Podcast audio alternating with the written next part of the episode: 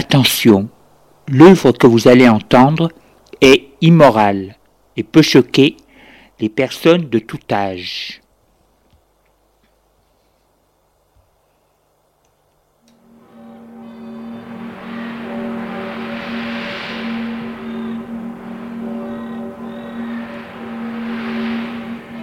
Nous vous présentons dans la série L'écran radiophonique un scénario original de Julien Jean-Pierre, La spirale de verre. Production, mise en scène, Julien Jean-Pierre.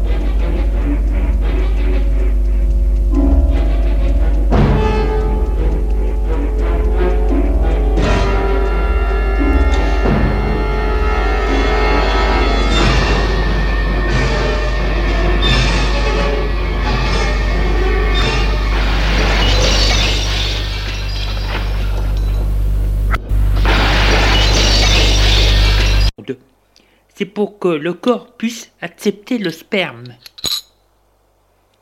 La tête de cheval lui dit C'est dégoûtant. Moi, je ne ferais pas ça, même si mon Jacques mourait. La dame blonde lui dit Vous savez, c'est que le Vatican, sur la demande de Monseigneur Goya, a accepté ce genre de choses, que les femmes jouissent devant tout le monde, du moment que c'est pour la bonne cause. Amélie hausse les épaules et dit Le pape c'est un gauchiste. Monseigneur Goya est un art. Elle est furieuse et se dit que tout Paris doit savoir qu'elle a un petit-fils. La dame, à tête de cheval, lui demande Et comment s'appelle votre petit-fils? Amélie lui dit, excitée. On la regarde surprise. Elle dit Je plaisantais. Il est de santé très délicate. On ne lui a pas encore donné de nom. Elle est furieuse.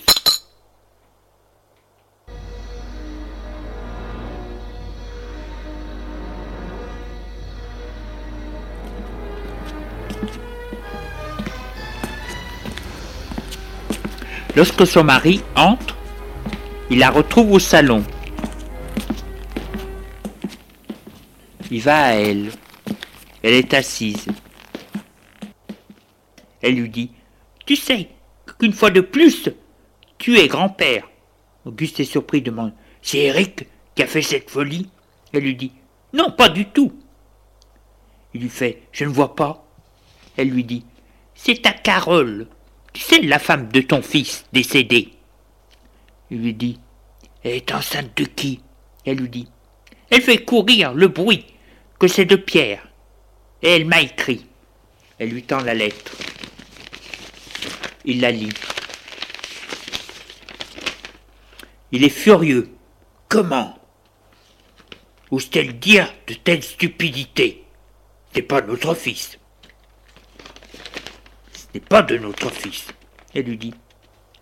Elle a le papier de la clinique. Il dit. Il faut dire que c'est faux. Il réfléchit un moment et dit.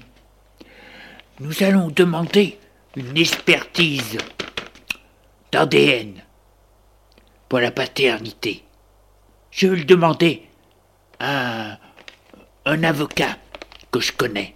Ne te fais pas de soucis.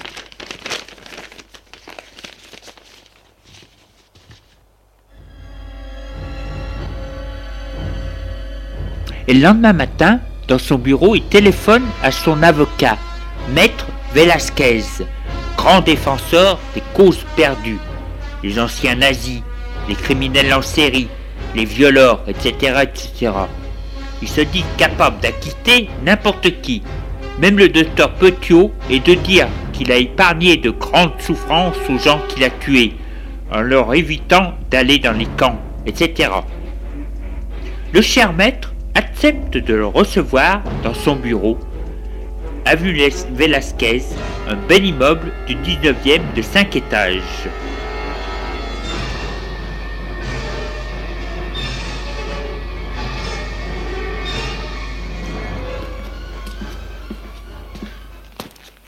À 10h30, Auguste sonne à son bureau.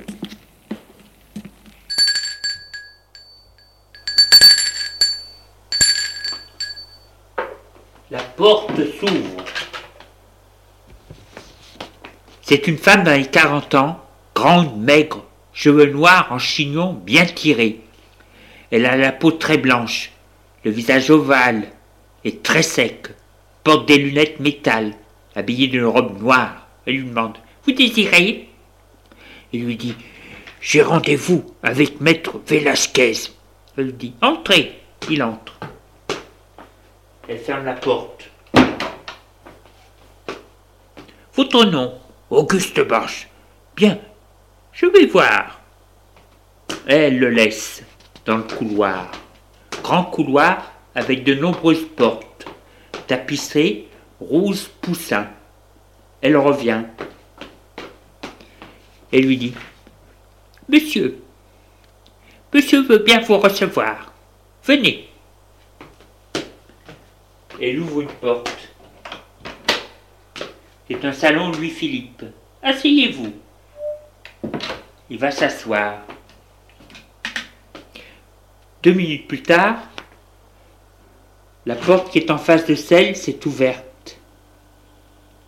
Apparaît un homme grand, fort, cheveux blancs épais, tête ronde, souriante, lunettes métal dorées. Il est en robe de chambre moirée, de soie rouge, pantalon noir et chemise noire. Il dit Vous êtes monsieur Auguste? Auguste se lève et dit Oui, maître. Le maître lui dit Veuillez me suivre. Auguste entre dans un bureau. Meublé Louis XV, la pièce est grande, claire. Le maître dit Asseyez-vous. Il fait asseoir en face de son bureau. Le maître va s'asseoir à son bureau. Je vous écoute. Auguste dit Eh bien voilà, ma belle-fille m'annonce et le dit à tout le monde qu'elle a mis au monde un nouveau-né et que son père est mon fils. Cela est impossible. Le maître demande Et pourquoi? Il lui répond Parce que mon fils est mort depuis des années, disons des, mois. Le maître lui dit Ne vous faites pas de soucis pour ça. Cela ne vaut pas la peine que l'on fasse un procès à cette pauvre fille. Personne ne fera attention à ce qu'elle dit. Et l'on risque de se faire ridiculiser par tout le monde. Auguste dit Elle a la preuve que le petit est de mon fils, la clinique Jeune Touriquin, qui a fait un certificat disant qui avait été fait avec l'ADN de mon fils. Ils ont déterré le mari et ont pris son ADN pour faire le fœtus. L'avocat lui dit J'aime pas du tout ces cliniques de droite qui soignent que les lentilles. Cela ne m'étonne pas. Avec eux, tout ça. Auguste dit Malheureusement, il y a un hic. Le bébé est mort le corps de mon fils a été brûlé. Et plusieurs mois plus tard, ils disent à la mère qu'ils se sont trompés, que le bébé est bien vivant. Et ils ont fait un papier euh, disant l'authenticité de ses dires. Moi, je sais que ce n'est pas de mon fils, mon petit-fils. Il faut faire les tests ADN pour voir. L'avocat lui dit Nous allons le demander. Ne vous en faites pas. Faites pas de soucis.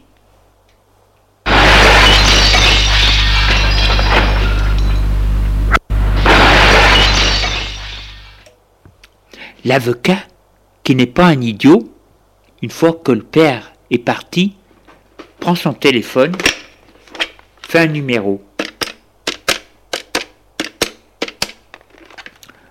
Allô? J'aimerais parler au directeur de votre clinique, s'il vous plaît. Je suis maître Velasquez. Bien. Bonjour, monsieur.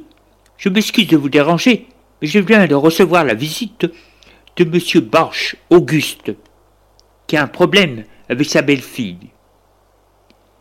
Il s'agit, il lui explique, et lui dit Comme j'aimerais c'est ne pas vous ennuyer, est-ce que vous pourriez me donner un laboratoire pour faire l'analyse d'ADN Oui. C'est une de vos filiales. Parce que vous avez le brevet pour ce genre de test. Bien. Je vais les appeler. Très bien. Merci, monsieur.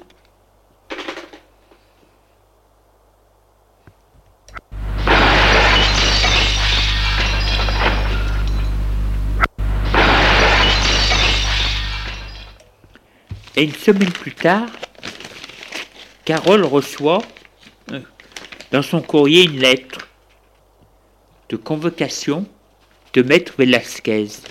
Elle se dit Ce doit être ma belle famille. Je dois chercher à me créer des ennuis.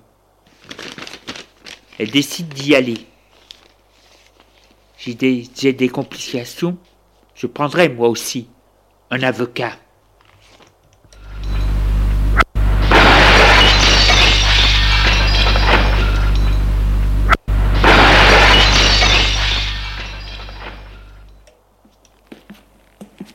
Le jour de la convocation, elle y va, sans prévenir l'avocat. Elle lui fera les pieds. Et elle va sonner à sa porte.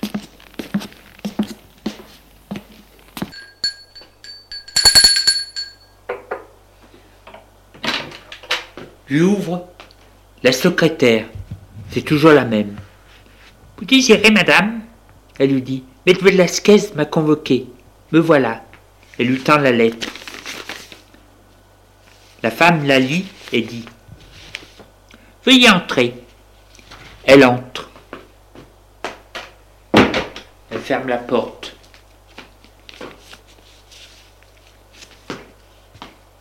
Veuillez me suivre. Elle l'amène à la salle d'attente.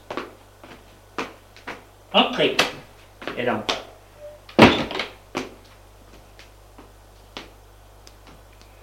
Elle s'assoit et se dit qu'elle n'a pas de temps à perdre. Si dans cinq minutes il n'est pas venu la chercher, elle s'en va. La porte s'ouvre. Elle le voit. Il va à elle. Avec le sourire, elle lui dit Madame, je suis maître Velasquez. Vous voulez me suivre dans mon bureau? Elle se lève et il la guide à son bureau. La fait asseoir et il s'assoit. Dit, je vous ai fait venir, c'est pour vous parler d'une chose délicate et embarrassante. Elle se dit, comme le médecin, il lui dit, je vous écoute, maître. Il lui dit, voilà, c'est au sujet de votre enfant. Elle lui fait, ah, à peine né, il gêne beaucoup. Il lui dit, je sais, mais je suis là pour vous aider. Voilà. Votre père m'a raconté votre histoire. Il m'a demandé de faire une recherche de paternité avec euh, le test ADN. Elle lui dit Il est culotté celui-là. Maître Velasquez lui dit Ne nous mettons pas en colère.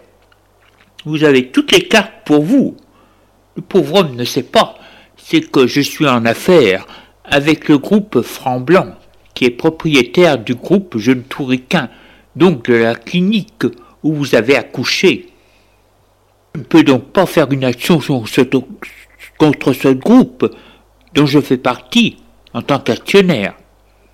Or, une fois que votre beau-père m'a quitté, j'ai téléphoné à la clinique pour leur dire ce qui m'arrivait. Puis je leur ai demandé un laboratoire pour faire ce test, qui peut faire le test à votre avantage.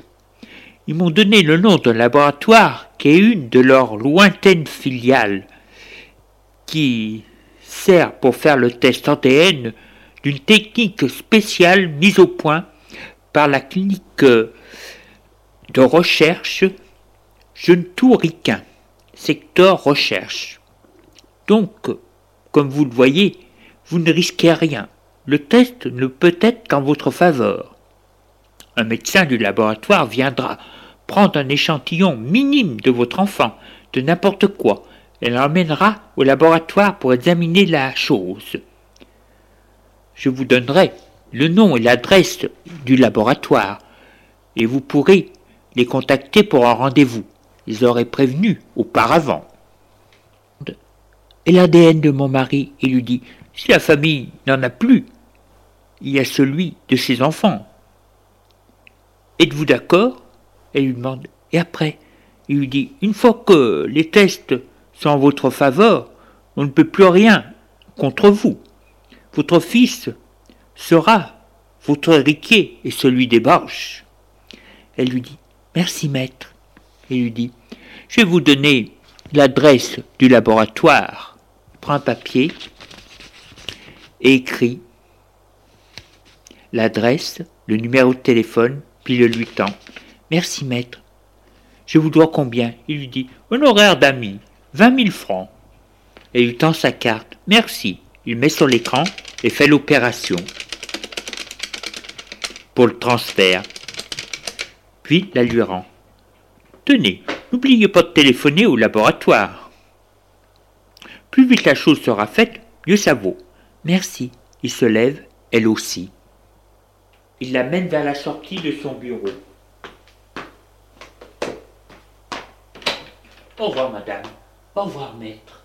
Une fois qu'elle est partie, il va à son bureau, prend son téléphone, fait un numéro.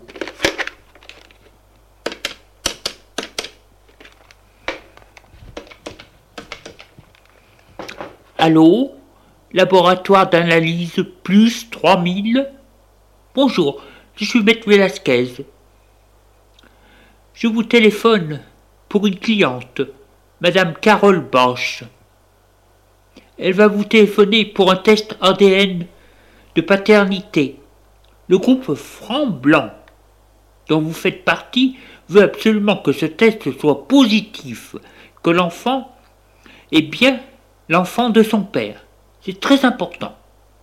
Merci. Téléphonez à la clinique Jeune Touriquin qui donnera l'adresse. Merci, à bientôt. Maître Velasquez a fait une très bonne affaire. Auguste lui a payé pour cette histoire cinquante mille. Carole, pour la même histoire, lui a donné vingt mille. Et la clinique Jeune Touriquin ne pourrait pas avoir d'ennui cent mille. Ce qui fait, pour trois ou quatre appels téléphoniques, et un peu de blabla, il a gagné 170 000, sans aucun autre frais. L'avocat de gauche, de cause désespérée, sait bien faire son bord.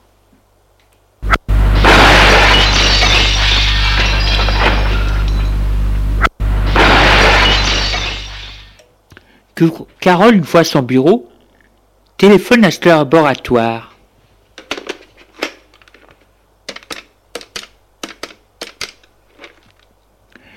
Je téléphone de la part de maître Velasquez. C'est pour un rendez-vous pour prendre un échantillon pour le test ADN de mon enfant.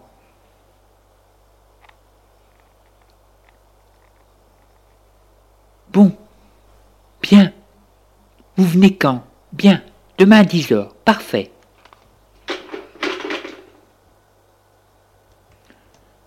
parfait.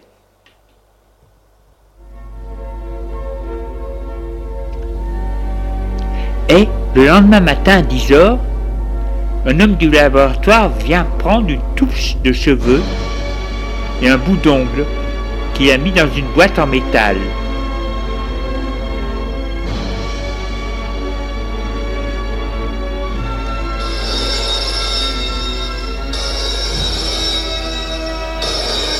Auguste est dans son bureau. Le téléphone sonne.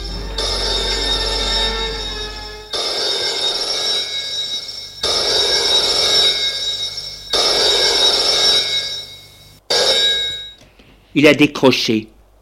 Allô? Oui? Bonjour monsieur. Je suis le laboratoire d'analyse ADN 3000 ⁇ Vous avez demandé un test de paternité ADN.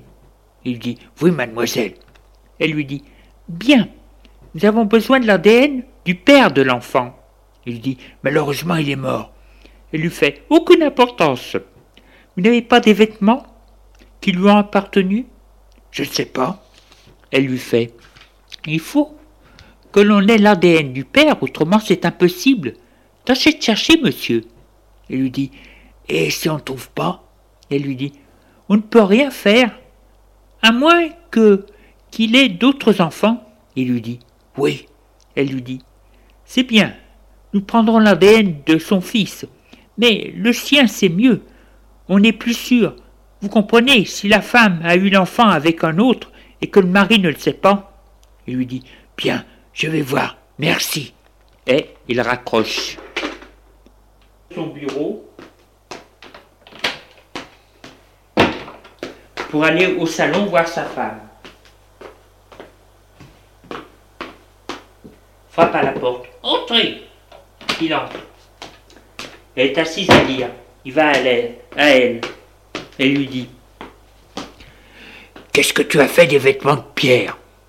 Elle lui dit Quand il a quitté la maison, il ne restait que des vieilleries. Je les ai jetées. Il dit furieux Toi et ta manie de tout jeter, il ne reste rien, même pas un mouchoir? Non, il se mouchait avec des mouchoirs en papier. Elle le voit et lui demande Mais qu'est-ce qui se passe? Il lui dit le laboratoire pour le test ADN a besoin de l'ADN de Pierre. Dans les vêtements, on aurait pu en trouver, mais maintenant il ne reste rien. Ils ne peuvent rien faire. Tout ça, c'est de ta faute. Si Carole gagne, c'est toi, la coupable. Toi, avec ta manie de tout jeter. Elle lui dit Je suis navré. Que faire Il réfléchit et dit Il y a un espoir. Les enfants de Pierre ont son ADN. On va prendre de l'ADN d'un des petits. Elle lui fait Lequel? Il lui répond Aucune importance. Elle lui fait On prend quoi? Il réfléchit et dit Il vaut mieux ne rien leur dire et prendre à un de ces garçons un vêtement, sans le lui dire. Je vais aller dans la chambre de Frédéric et lui prendre quelque chose. Et il sort de la pièce. Elle ne comprend rien à cette histoire et se dit que c'est de la folie de trouver de l'ADN dans des vêtements. Elle qui lave tout à la javel. Sûrement que l'ADN a été tué, comme les insectes, les microbes. D'ailleurs, à la télé, ils disent bien que la javel tue tout, toutes les petites bêtes. Alors l'ADN.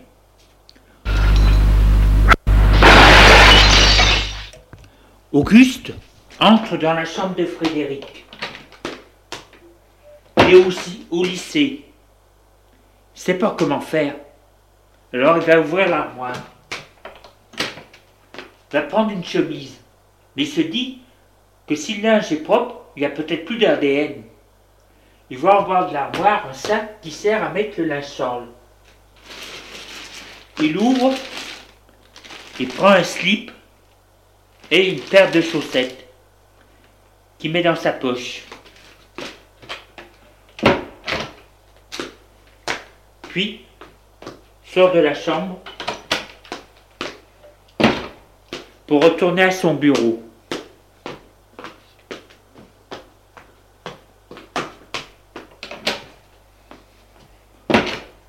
là à son bureau, il va au téléphone.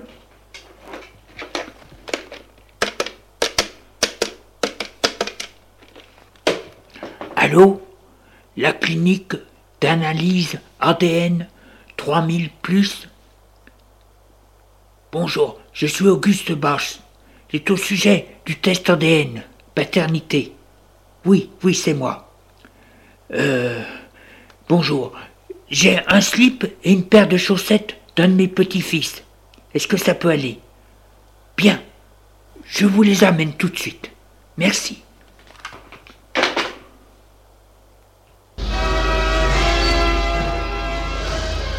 Et ils font le test qui bien entendu est positif. Carole est heureuse. Auguste est furieux.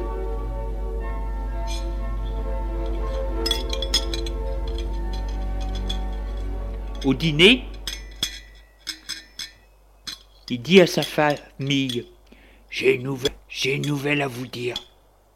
Votre père, mon fils, cet idiot qui a toujours fait des idioties de son vivant, et maintenant qu'il est mort, il continue.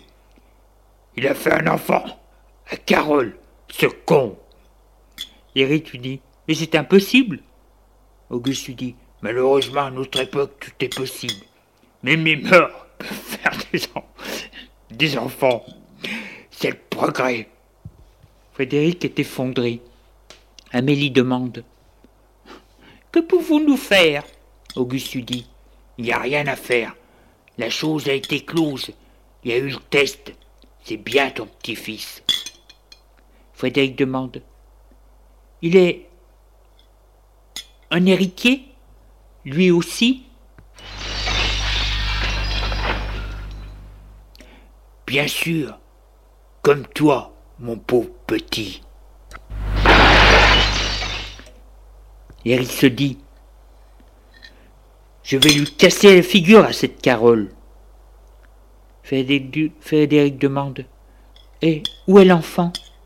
Le grand-père lui dit Il est chez sa mère. Amélie lui dit Je ne veux plus avoir celle-là. Auguste lui dit Tu sais très bien que ce n'est pas possible, à cause des francs blancs. Elle est en affaire avec eux. Et puis, elle est plus riche que nous. Frédéric est furieux.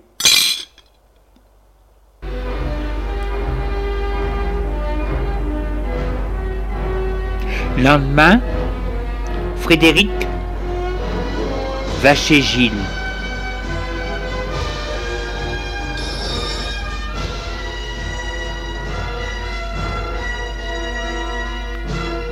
Sa mère est absente. Elle est partie à Vichy, soi-disant pour se faire une santé.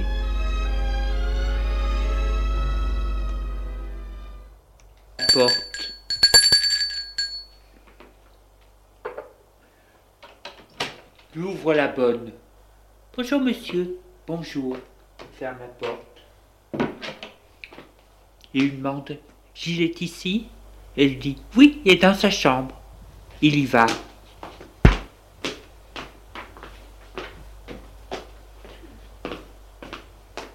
Frappe à la porte.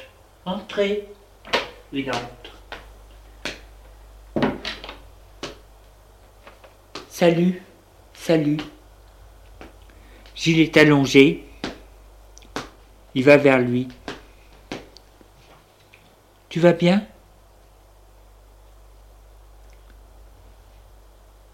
Oui.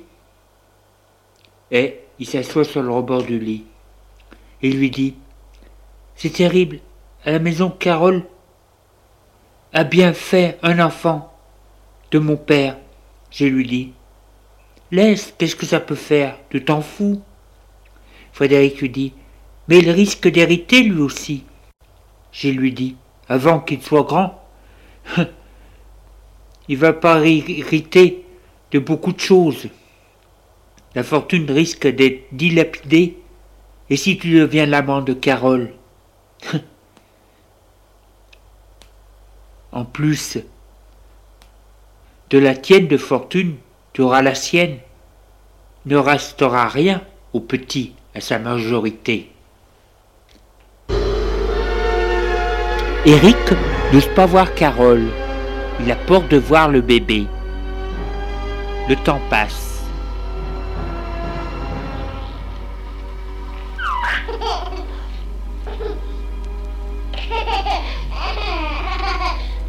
Le bébé grandit.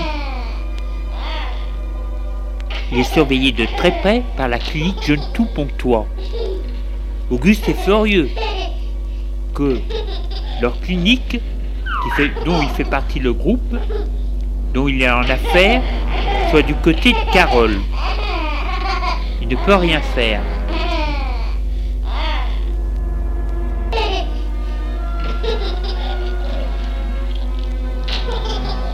peut rien faire contre le petit. Pour le moment, l'enfant est trop surveillé. Et cette histoire de test, s'il lui arrivait quelque chose, Auguste serait tout de suite soupçonné. Il se dit, j'ai pas de chance. Mon fils est marié, et avec une fille de rien, qui lui a donné deux fils que je n'aime pas, surtout le premier. qu'il a le caractère de sa mère. Caractère primaire. L'autre, ce n'est pas la même chose.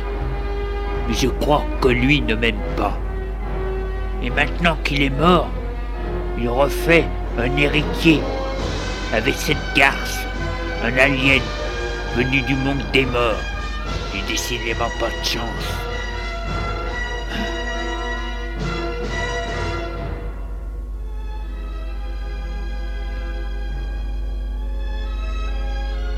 Comment pourrais-je aimer un être comme lui?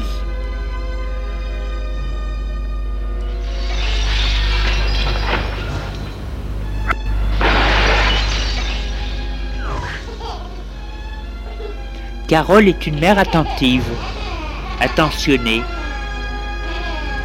Mais est-elle une mère aimante? Elle n'a sûrement pas les fibres maternelles. Il y a peu de femmes qui l'ont. Elles jouent à la voir parce qu'elles ne peuvent faire autrement. Mais qui sait sans ça? Il y en a beaucoup qui ne l'ont pas. Et si on ne l'a pas, et que ça se voit, on est une mauvaise mère. Carole aimerait mieux avoir un homme auprès d'elle cette petite chose molle qui ne pense qu'à manger.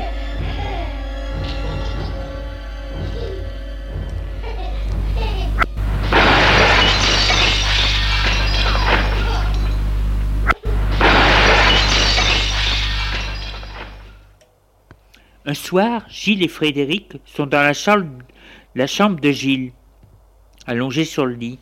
La mère de Gilles est encore en cure. Gilles dit Ma mère ne revient pas. C'est qu'elle a sans nul doute trouvé un homme pour s'occuper d'elle.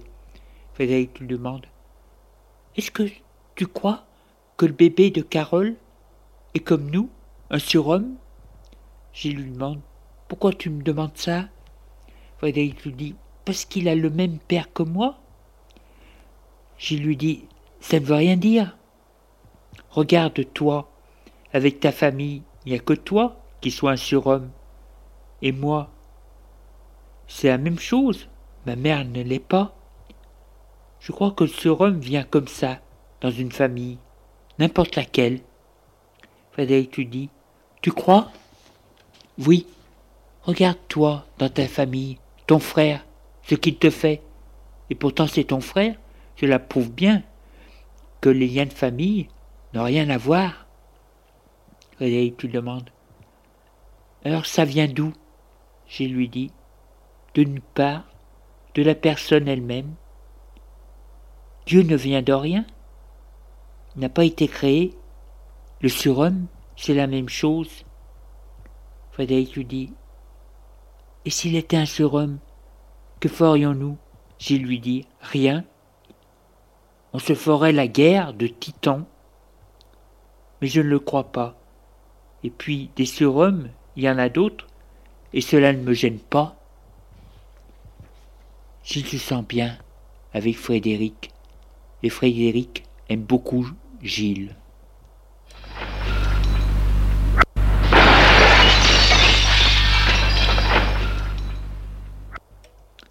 Un soir, le grand-père dit à sa femme au salon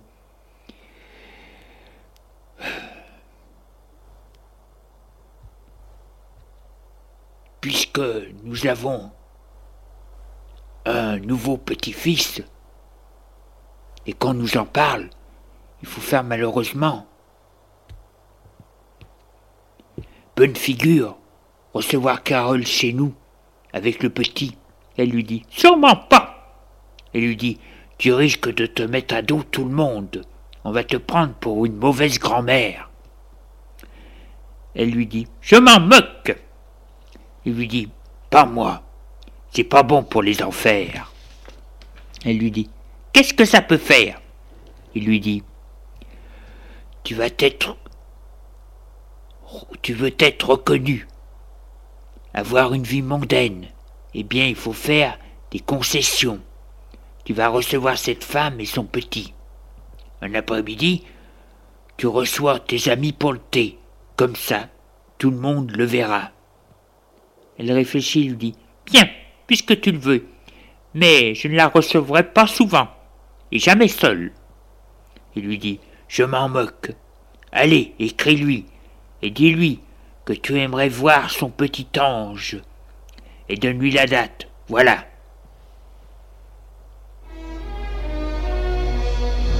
C'est ce qu'elle fait. Et un matin, Carole reçoit dans son courrier la lettre de sa belle-mère. Elle est surprise et se demande ce que lui veut la vieille. C'est un piège. Un guet-apens. On veut tuer mon petit. Je n'irai pas. Puis durant toute la journée, elle y pense sans arrêt. Elle ne peut s'en empêcher. Et une idée lui vient.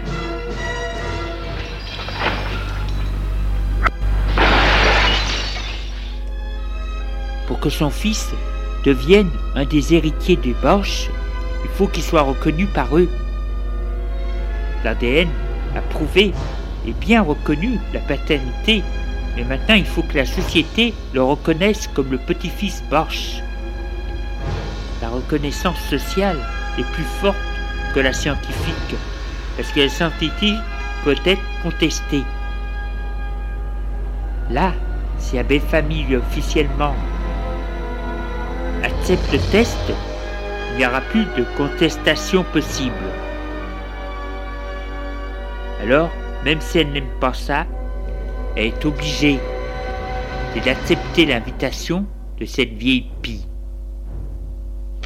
Elle lui écrit qu'elle est très heureuse de cette invitation, qu'elle est fière de montrer à ses grands-parents leur petit-fils, que c'est un très beau et gentil garçon qu'il allait le portrait craché de son fils. C'est faux, mais ça n'a pas d'importance. Les bébés ressemblent à des bébés et rien d'autre. Mais en disant cela, elle appuie sur la paternité. Donc elle viendra mardi après-midi à 15h avec le petit.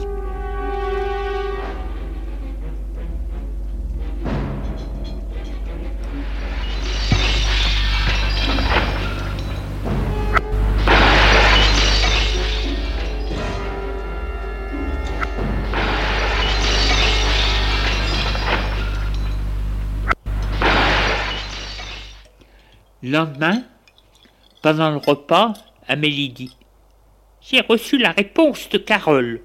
Elle viendra mardi à 15 heures. Éric Furieux lui dit Comment? Tu l'as invitée? Auguste lui dit Nous sommes obligés, hélas. Tout le monde sait que nous avons un petit-fils. Si nous ne le recevons pas, ça va faire mauvais effet. Et ce ne sera pas bon pour les enfers. Éric fait Quelle affaire? Auguste dit Si les femmes des hommes d'affaires apprennent que nous ne recevons pas notre petit-fils, elles vont être outrées et dire que nous sommes des beaux-parents insensibles, etc. Et si elles apprennent à leur mari qu'ils sont en affaire avec nous, elles vont dire, surtout cela, c'est par cela, ce sont des gens insensibles. Ils refusent, tu te rends compte, de recevoir chez eux leur petit-fils. Quelle honte Non, ne fais pas affaire avec eux. D'ailleurs, Madame Intel m'a dit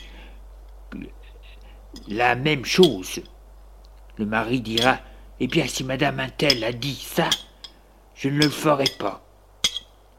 Et parce que Madame Intel, son mari, elle aussi, est un industriel. Et si on refuse, si on refuse, les autres aussi, ça fait boule de neige, tu comprends? Hein? Pour nous, c'est pas bon pour les affaires. Et pour les affaires, tout est important. On ne peut pas faire scandale. En tout cas, sur le dos d'un ange, un adulte, ça peut passer. Eric lui dit Oui, j'ai vu. Pour euh, père et mère. Auguste fait quoi? Rien. Frédéric est furieux. Mais il comprend son grand-père. Amélie dit Je suis contre cette visite. Mais je ne peux pas faire autrement.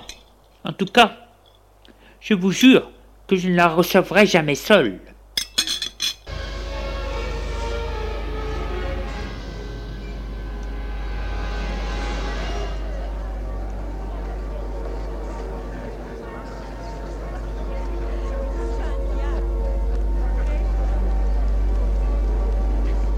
Le mardi à 15h, les invités d'Amélie arrivent chez elle. Toujours les mêmes personnes. La femme à tête de cheval, la grosse femme blonde et des femmes d'industriels. Elles sont toutes d'un âge à peu près dans les 50 ans et plus. Elles ne travaillent pas et leur mari a une très grosse situation. En dehors du thé, elles se rencontrent dans des soirées, des spectacles, des ventes de charité.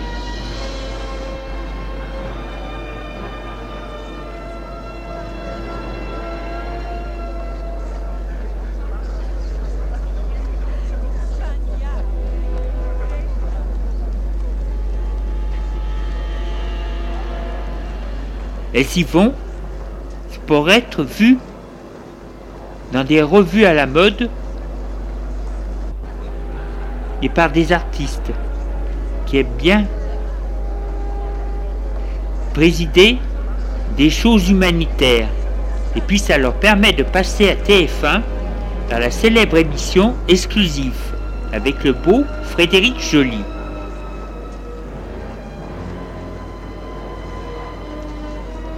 Ces dames, en arrivant pour le thé,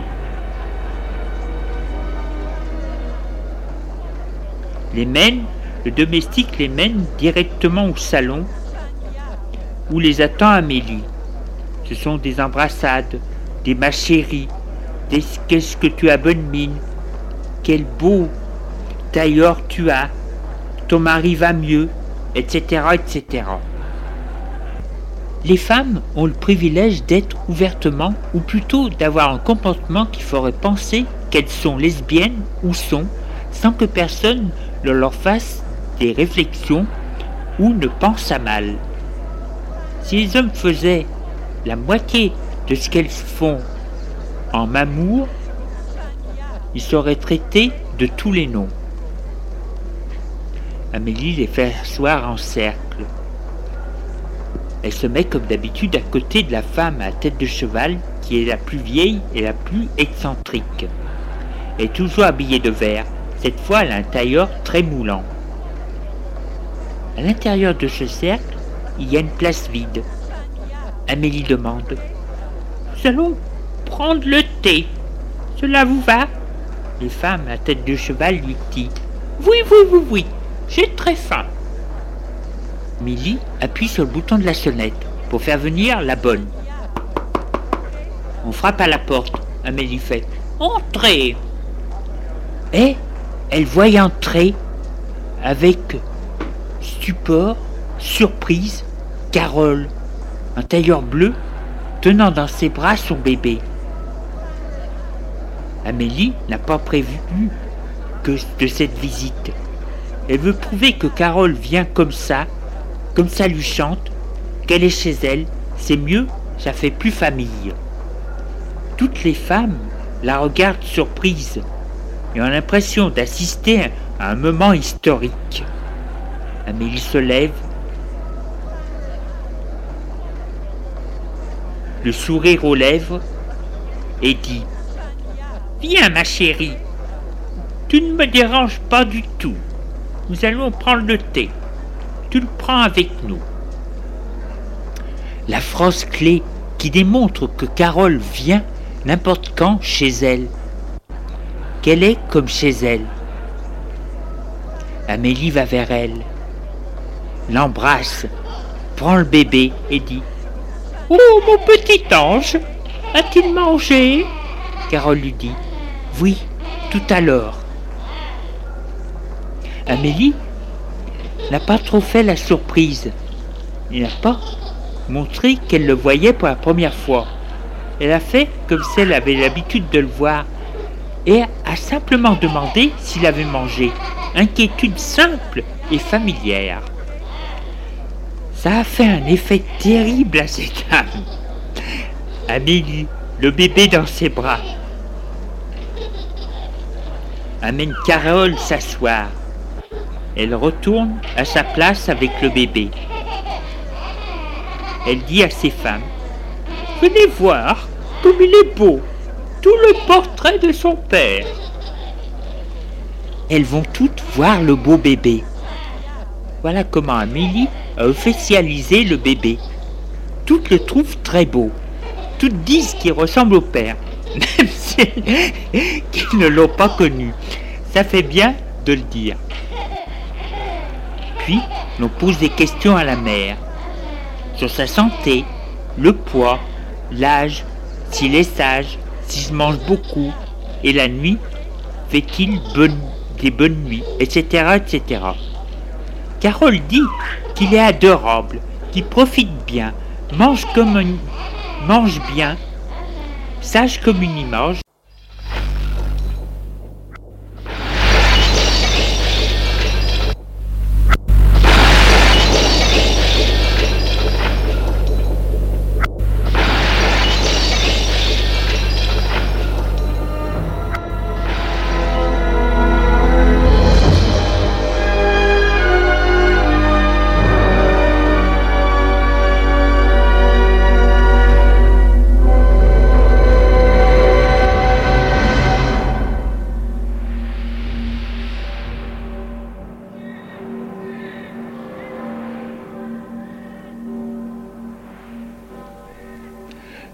nous vous avons présenté, dans la série L'écran radiophonique, un scénario original de Julien Jean-Pierre, La spirale de verre.